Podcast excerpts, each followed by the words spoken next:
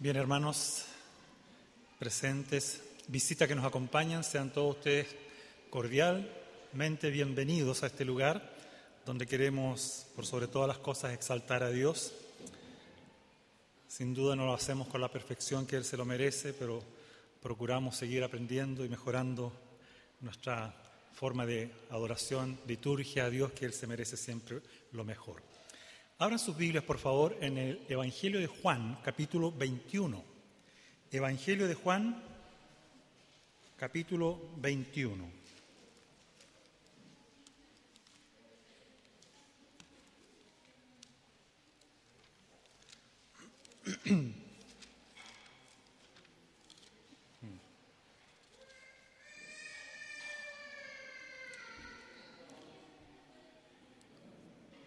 Juan capítulo 21, entonces versículos 15 al 19. Hace un par de semanas estaba, el pastor me había pedido dar un devocional a los presbíteros de nuestra iglesia y, estaba meditando buscando qué, qué, hablar con ellos.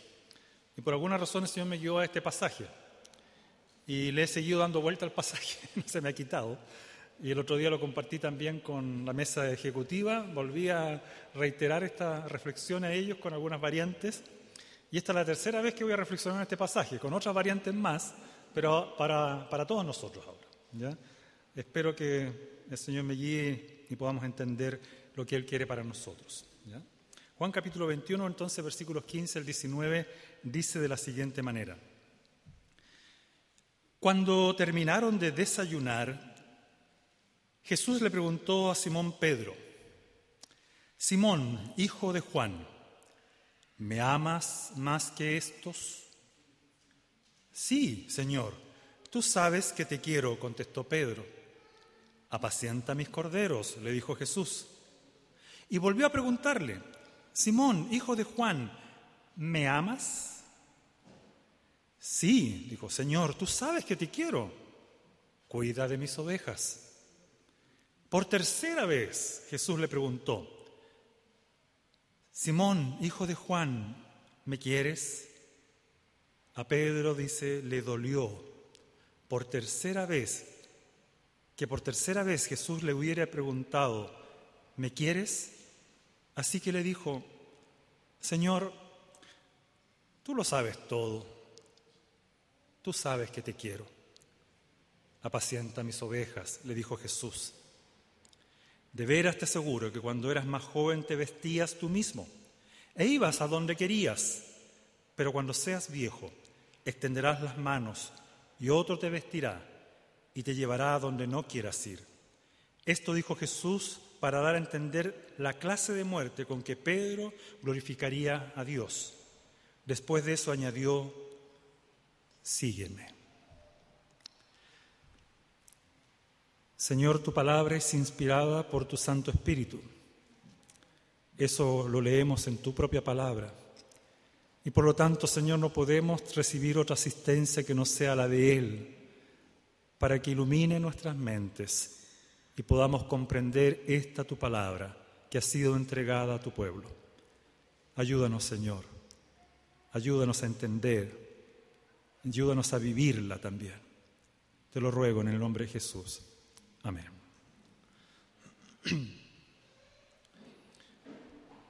Hay una conversación que yo sostuve con un hermano de una editorial, esto lo, lo, he contado antes, de una editorial cristiana hace algunos años.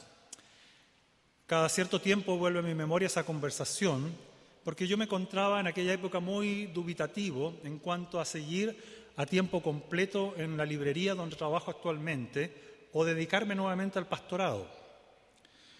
Fue en esta instancia que este hermano me hace una pregunta relevante que me resuena todavía hasta el presente, que la sigue bombardeando mi mente y mi corazón. Omar me dijo, ¿qué te apasiona? ¿Qué es lo que te apasiona? Esto me hizo reflexionar, como dije, seriamente en cuanto a los motivos que tenía para hacer una u otra tarea en mi vida o dedicarme una u otra cosa. Y creo que también es una pregunta válida, sin duda, ¿no es cierto?, para, para ustedes también, que deseo hacerte a ti en este día como creyente. ¿Qué es lo que te apasiona en la vida en este momento? Sinceramente, en tu mente, piensa, analiza. ¿Qué es lo que en este momento ocupa, ¿no es cierto?, lo central, lo más importante para ti. ¿Qué es aquello, ¿no es cierto?, en lo cual tú das vueltas todo el tiempo. Yo sé que vivimos en una ciudad, ¿no es cierto?, que nos atosiga, Santiago, ¿no es cierto?, ya con casi, somos casi 7 millones de habitantes. He conversado con mucha gente que en realidad ya está cansada solamente levantarse el día lunes para ir a trabajar. Sin haber trabajado todo el día estamos agotados. ¿Por qué? Porque hay una presión, un estrés tan fuerte hay tantas cosas que nos distraen la mente, el trabajo, cualquiera que este sea en tu vida, ¿no es cierto? El entorno a veces familiar con todos los quehaceres, eh, a, eso le podemos agregar los largos viajes, ¿no es cierto? Las noticias que a veces ya no dan ni ganas de verlas, ¿no es cierto? Porque uno queda más presionado, angustiado.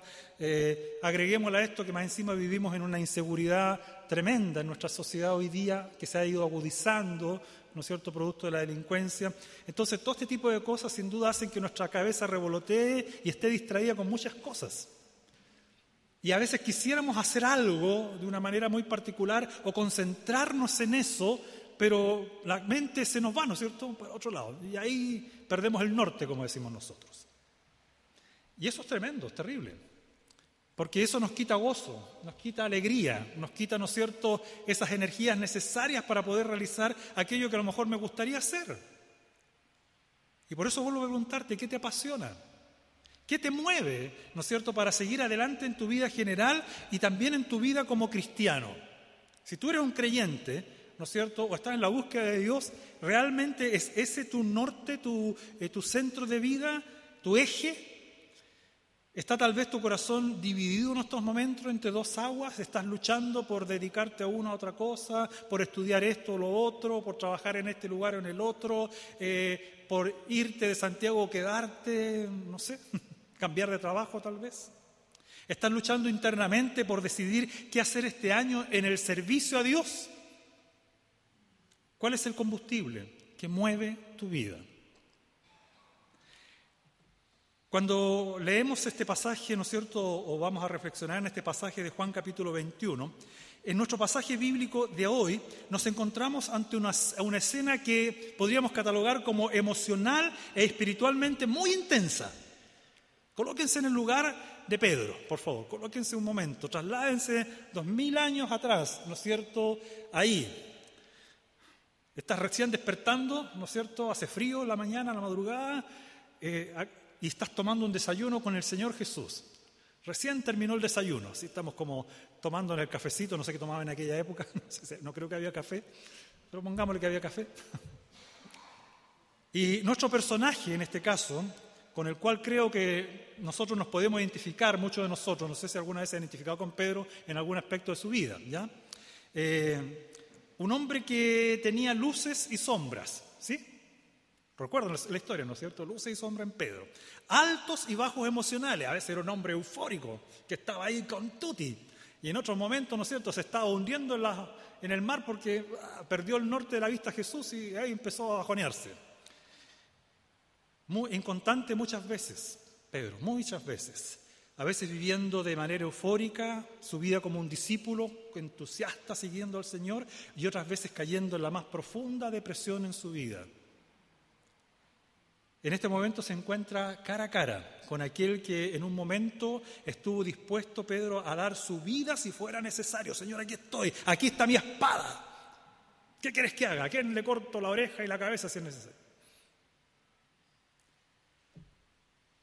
Pero cuando llegó el momento de los Q, como decimos en chileno, huyó como un cobarde.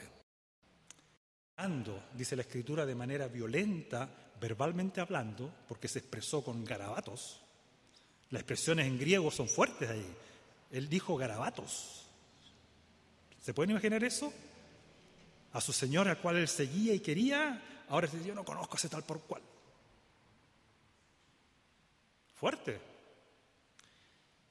A quien le demostró, ¿no es cierto?, tanto amor y paciencia durante tres años que caminaron juntos, llegó un momento en que lo abandona y lo deja.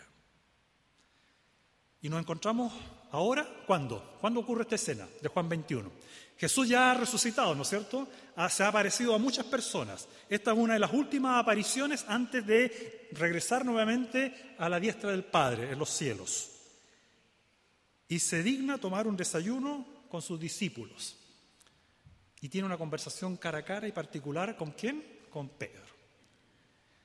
¿Qué quiere enseñarle Jesús a Pedro en este pasaje? ¿Qué piensan ustedes que quiere enseñarle? ¿Y por qué en tres ocasiones le hace la misma pregunta? Yo recuerdo que estuvimos en una, con mi esposa, no, sé si se acuerda, con Nelson Morales, en una conferencia para matrimonios, en la casa de María Ward, ahí en 14, un retiro, una casa de retiro, de monjas. arrendábamos, por si acaso, no, soy, no soy ecuménico. Aunque yo creo que a veces dentro del catolicismo hay personas que están caminando, caminando en la fe. Y me recuerdo que estábamos ahí y él estaba hablando sobre las expresiones de amor que debemos expresar a nuestras esposas. ¿Cuándo fue la última vez que le dijeron a tu esposa te amo? A propósito, ¿cuándo fue la última vez que le dijiste a tu esposa te amo? ¿O le expresaste amor o cariño? Yo ayer en la tarde la abracé, cuando nos vimos. Eso entre nosotros. Pero él preguntó a todos los matrimonios allí, y uno, por uno, lo que estábamos ahí, no éramos muchas parejas, unas diez tal vez. Eh, y cada uno respondió sí, varias veces en el día, trato de decirle le amo, abrazarla, quererla. Y le llegó una pareja ahí mayor, y tú hermano, ¿cuántas veces? Yo creo que no es necesario estar diciendo aquí públicamente si uno ama o no ama a su esposa, dijo. Eh, ella sabe que yo la quiero. Pero ¿cuándo fue la última vez que le dijiste te amo? Le dijo. No tengo por qué decir eso. Y, estuvo, y le preguntó la tercera vez y él se molestó un poco. La otra persona dijo, ok, dejémoslo así nomás, dijo Nelson. ¿Por qué, ¿Por qué digo esto? Porque aquí estamos ante un, maestro preguntándole a Pedro tres veces. ¿Te puedo imaginar eso, no? Y Pedro las tres veces responde. A ver, algo de historia. Vayan conmigo. El anhelo del Señor, hermanos, desde antaño ha sido dar a su pueblo pastores que sean conforme a su corazón. ¿Sabían eso ustedes, no es cierto? Él se ha procurado entregarle tanto al pueblo de Israel en el pasado como a la iglesia hoy día hombres que puedan guiar al rebaño de tal manera que eh, estén dispuestos inclusive a dar su vida si fuera necesario. En Jeremías 3.15 habla claramente en un contexto en el cual la nación había eh, va a caer en el cautiverio producto, ¿no cierto?, de sus pecados. Si uno lee Jeremías, uno se da cuenta que la nación de Israel, escuchen bien esto, esto es interesante, tenía cultos regulares en el templo y la gente iba y adoraba a Dios en el templo.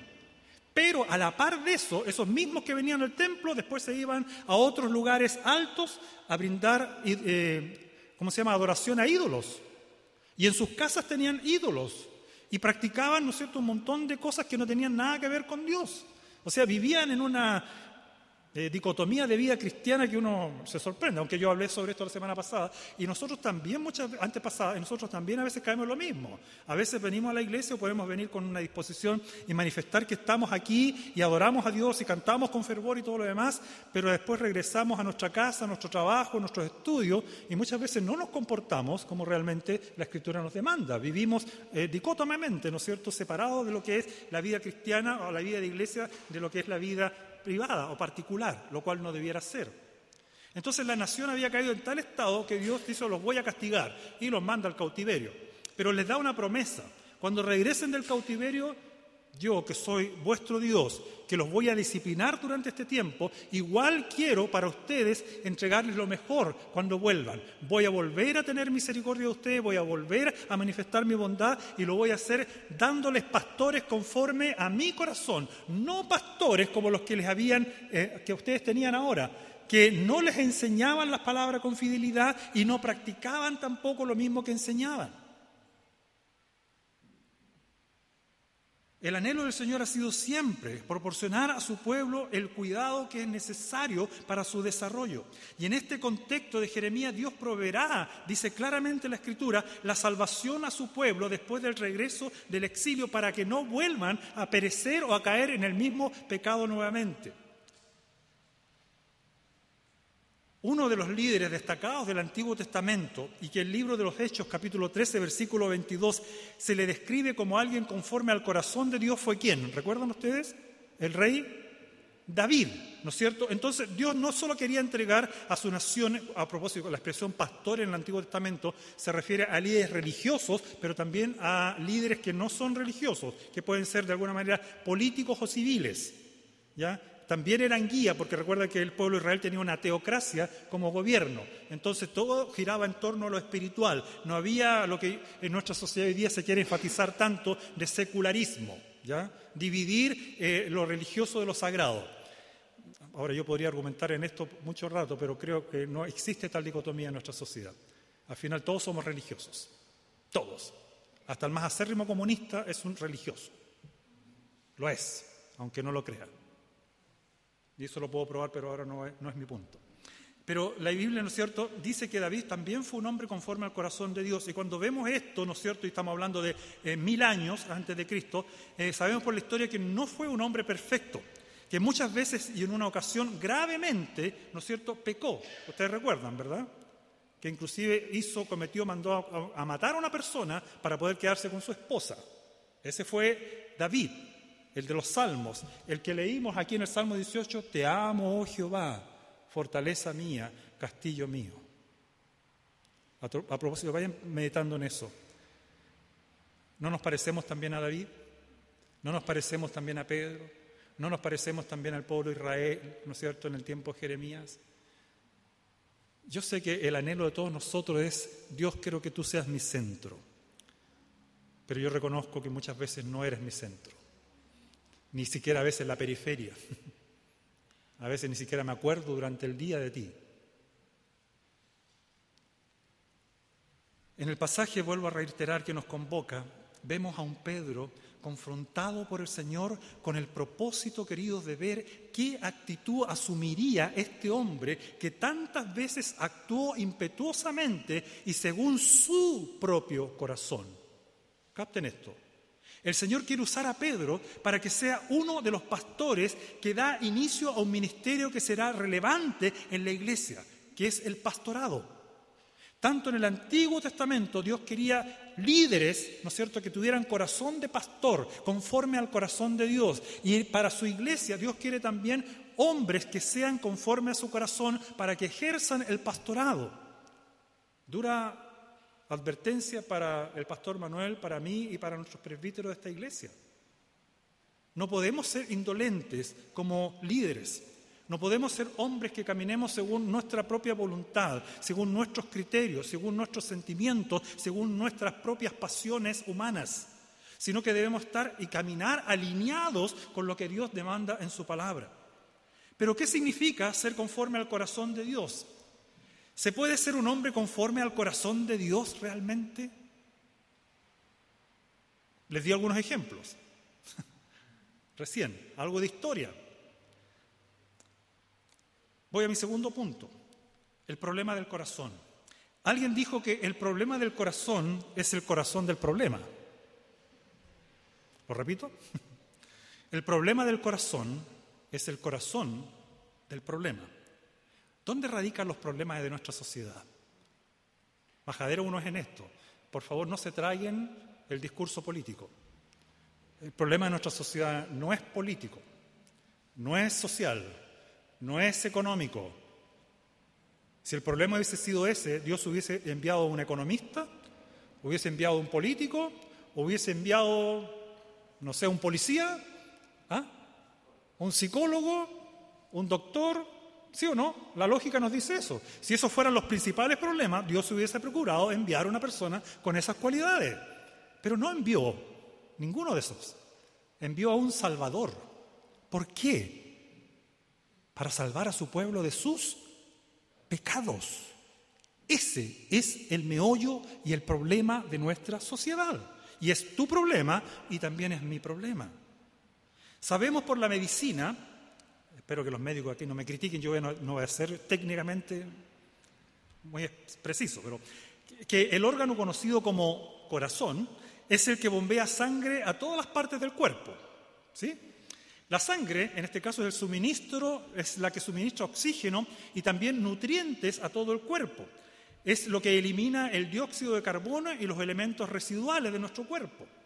A medida que la sangre viaja, se dice, por el cuerpo, el oxígeno se consume y la sangre se convierte en desoxigenada.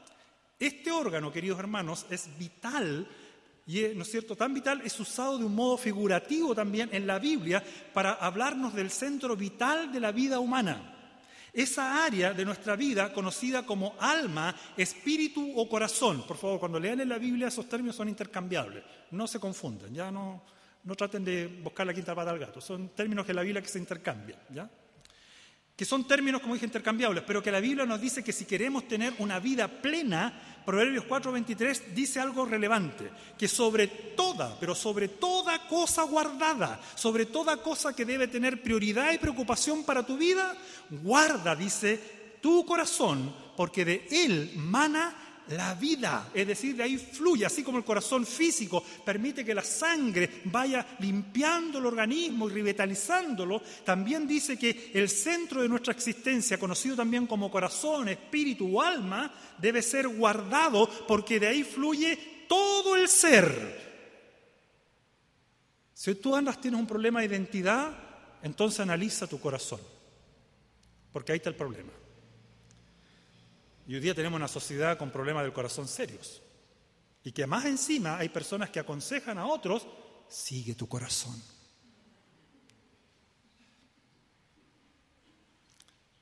Creo que no entendemos el problema, ¿verdad? Sabemos, como ya lo he dejado entrever al inicio de este sermón, en este segundo punto incluso, que nuestro corazón tiene problemas. Jeremías 17:9, ¿recuerdan lo que dice? Engañoso es el corazón más que todas las cosas y es perverso, dice. Y pregunta, ¿quién? ¿Quién lo conocerá? Sabemos que los matrimonios a lo mejor se conocen un poquito, ¿verdad? La esposa conoce de mis mañas, ¿no es cierto? ¿Qué cosas me agradan, no me agradan? ¿Qué comidas me gustan, no me gustan? ¿No es cierto? si me gusta el ruido, el silencio. Y así uno podría hacer un juego. Regularmente en las reuniones de matrimonio uno se pregunta a los, a los matrimonios, ¿no es cierto?, a la esposa. ¿Qué cosas le gustan a su esposa? Y ahí vamos viendo qué, tanto se conocen. En, este, en este texto, hermanos, se nos muestra que el corazón, ¿no es cierto?, vive en una miseria, en una angustia, ¿no es cierto?, en tal grado de injusticia y de maldad, ¿no es cierto?, que esto infecta todo el ser. Por lo tanto, cuando vemos que Dios quiere pastores que amen su rebaño, que lo cuiden y estén dispuestos a dar su vida si fuera necesario, nos enfrentamos a un problema serio. ¿Podemos encontrar realmente hombres que tengan un corazón conforme al corazón de Dios, sabiendo del estado del corazón, según la Biblia? Parece una tarea titánica, imposible, si no entendemos qué significa esta expresión bíblicamente. El texto de Jeremías 17.9 plantea, como dije, una interrogante compleja. ¿Quién puede conocer realmente el corazón? Escuchamos decir, como dije, en nuestra sociedad que debemos actuar conforme a nuestro corazón, que debemos escuchar, escuchamos frases como esta, ¿no es cierto? Que a la luz de la Escritura sabemos que pueden traer más que soluciones graves problemas si los aconsejamos, si aconsejamos a otros de esta manera. Porque nuestro corazón no es para nada bueno según la Biblia, según, ¿no es cierto?, la radiografía que Dios nos entrega. No es mi opinión como pastor, es lo que la Biblia dice ahí, en Jeremías. Dios, inspirado por el Espíritu Santo, dice que tu corazón es engañoso. Y no solamente es eso, es perverso.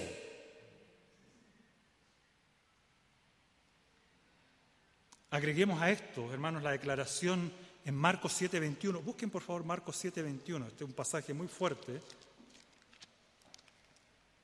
Marcos capítulo 7, versículos 21 al 23.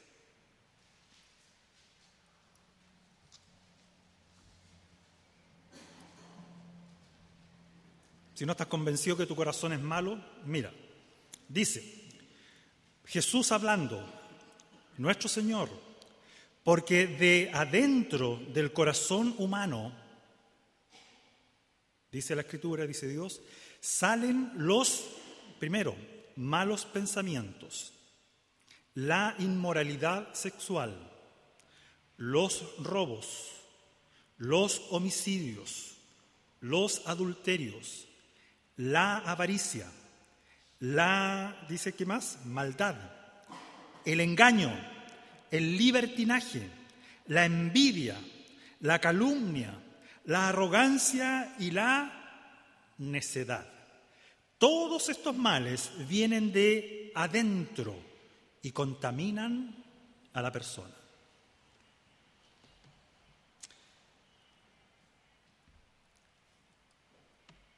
Como se darán cuenta, confiar en nuestro corazón no es lo más seguro que podemos hacer en nuestra vida.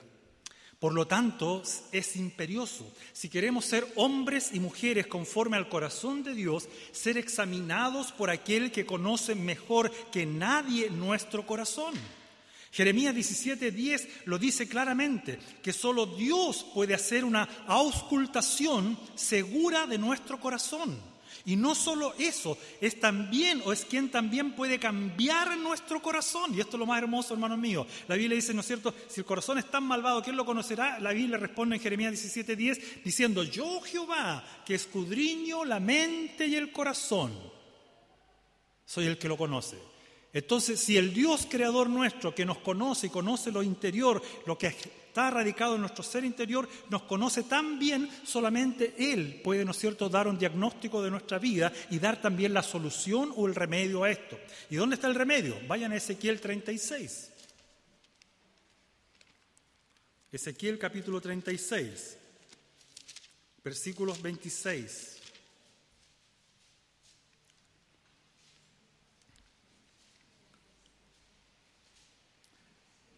El Señor hace una promesa a su pueblo y les dice lo siguiente, les daré un nuevo corazón y les infundiré un espíritu, dice aquí, nuevo. Les, les quitaré ese corazón de piedra que ahora tienen y les pondré un corazón, dice, de carne. ¿Quién puede hacer un cambio en tu vida y en la mía? Si hoy día no estamos viviendo conforme al corazón de Dios, si hoy día, ¿no es cierto?, el Señor nos preguntara, ¿me amas? Tres veces, ¿qué le responderías? ¿Qué te apasiona? Hermanos, como ven, si Dios, quien conoce nuestro malvado corazón, no interviene difícilmente, podemos llegar a ser hombres y mujeres conforme al corazón de Dios. Esto me lleva al tercer punto auscultando el corazón de Pedro. Vamos a auscultar. ¿Sabe lo que es auscultar, no es cierto? Los médicos saben, ¿no es cierto? Cuando antiguamente colocaban esas, todavía lo hacen, ¿no es cierto? Esas cositas ahí para ver cómo está el corazón. Si late bien, si está a un ritmo regular o es arrítmico, no sé. Ahí. Los pulmones, si están, ¿no es cierto? Ahí se escucha clarito. Cuando volvemos al pasaje de Juan, ¿no es cierto?, nos encontramos con que nuestro Señor está realizando, hermanos, un exhaustivo examen ¿A, quién? ¿A qué parte de, Pedro? A su corazón, pues. si esa es la idea. En tres ocasiones le hace una pregunta similar. Tres ocasiones que nos recuerdan en la misma cantidad que Pedro negó a su Señor y Salvador. ¿Recuerdan? Cuando cantó, cuando negó, negó la tercera vez. Antes que me niegue la tercera vez, el gallo cantará. Ya estaba empezando a negarlo la tercera y el gallo canta. ¿Y recuerdan qué pasó con Pedro? Fue una puñalada a su corazón.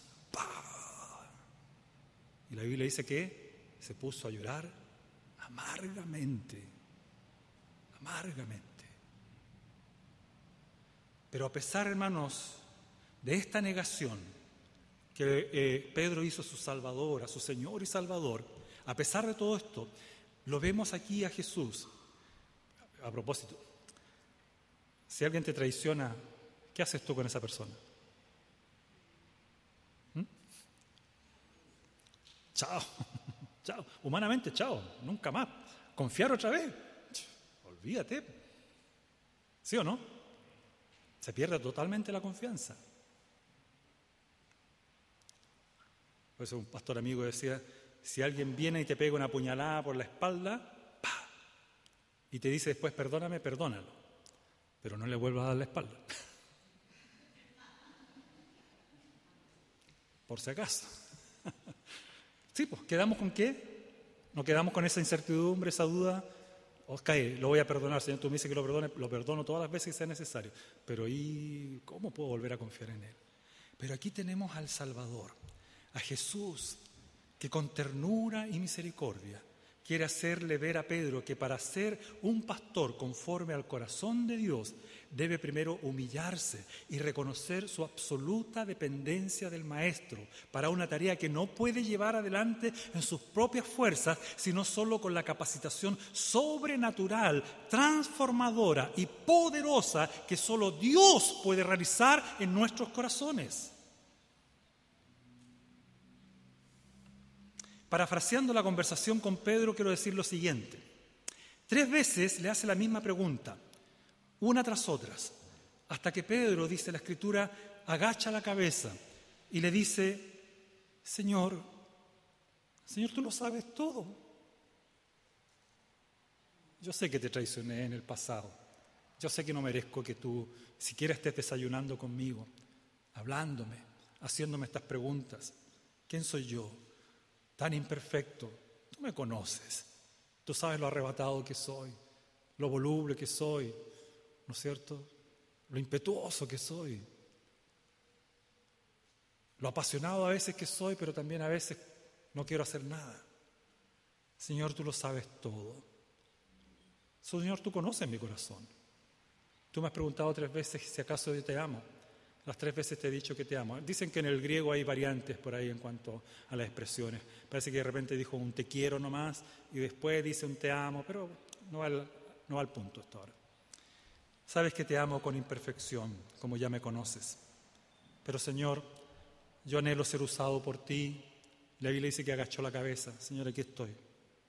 Como un niño. ¿Han puesto, no es cierto, cuando un niño reconoce la culpa? Perdóname, papá. Yo no quise hacerlo. Y uno lo mira, ¿no es cierto? Y le hace algunas preguntas más incisivas porque quiere verlo bien humillado, porque quiere, queremos que reconozca que realmente, ¿no es cierto?, saber si está, qué cosa, arrepentido. Yo creo que de alguna manera el Señor trata a Pedro de esa manera.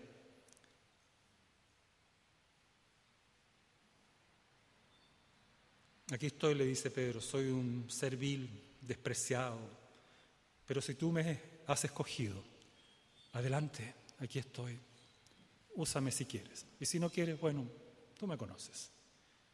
La Biblia dice que el Señor viéndole fijamente, no con reproche, sino con una mirada tierna, dulce, eh, una mirada que podría paralizar a cualquiera, pero le dice con ternura, muy bien Pedro, te creo, sé que me amas, ahora sé que estás listo, anda, pastorea mis ovejas pastorear mis ovejas. ¿Qué quiero decirles con esto, hermano? El Señor no busca hombres y mujeres perfectos. El único conforme al corazón de Dios que vivió perfectamente, ¿quién fue?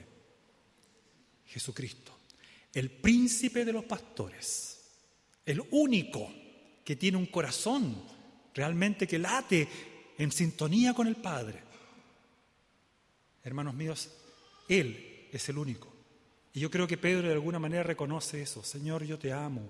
Yo te reconozco como mi pastor, te reconozco como mi Señor, te reconozco otra vez como mi Salvador, te reconozco como un Dios misericordioso, Señor, te reconozco como un Dios de bondad, Señor, te reconozco como lo único que yo necesito para mi vida, lo único. Jesús no es, estimados amigos, hermanos, Jesús no es uno más en la religiosidad de este mundo. Jesús es el camino, la verdad y la vida. Jesús es el único, the one, el único. Te pregunto nuevamente, ¿y qué de tu corazón, hermano, amigo? Si el Señor te preguntara como a Pedro, ¿me amas? ¿Qué le responderías? ¿Con qué actitud actuarías? ¿Te enojarías como ese hermano al cual le preguntaron ahí en esa reunión de, de matrimonio si amaba a su esposa y se molestó? O como Pedro agacharías la cabeza y le dirías, Señor, aquí estoy.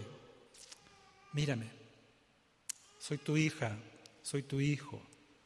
Señor, yo soy muy joven, pero aquí estoy también. Soy un adolescente, pero aquí estoy. Úsame. Tú sabes que te amo. ¿Cómo está tu corazón hoy? ¿Qué estás amando más que a Dios tal vez en tu vida hoy? Recuerda que el primer mandamiento es clave a la hora de servir a Dios y gozar la vida cristiana. ¿Recuerdan cuál es el primer mandamiento? Amarás al Señor tu Dios con todo tu corazón, con toda tu mente y con todas tus fuerzas. Aunque, y aunque hagamos eso, yo sé que nunca vamos a alcanzar, ¿no cierto?, la medida de lo que Dios nos pide, si es que no está Dios trabajando en mi corazón. Nada ni nadie puede ocupar en tu vida el primer lugar, que no sea tu Señor y Salvador Jesús. Todo lo demás en que has puesto tu corazón hoy en día, algún día será corrompido por la polilla y el orín. En algún momento te quedarás sin nada. ¿Por qué nos cuesta tanto entender esto? ¿Y por qué nos vivimos afanados? ¿Por qué con lo que vamos a vestirnos? ¿Qué vamos a tener cómo vamos a tener dinero para mañana, qué vamos a hacer de comida, y esas cosas revolotean en nuestra cabeza y tantas preocupaciones, olvidándonos de quién, en la mano de quién estamos, quién sostiene nuestras vidas. No cambies no cambies jamás las prioridades en tu vida si quieres ser bendecido por aquel que te llama a amarle con todo su ser, por aquel que escudriña aún lo profundo de tu corazón, pero que con ternura te pregunta sinceramente y lo hace día a día. ¿Me amas? ¿Me amas? ¿Me amas?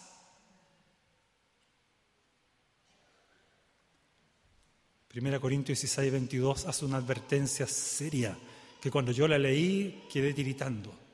Seria. Dice 1 Corintios 16, 22, si alguno no ama al Señor, quede bajo maldición. Maranata dice después, Cristo viene pronto. ¿Está dispuesto a pensar en eso? Si alguno no ama al Señor, sea maldito.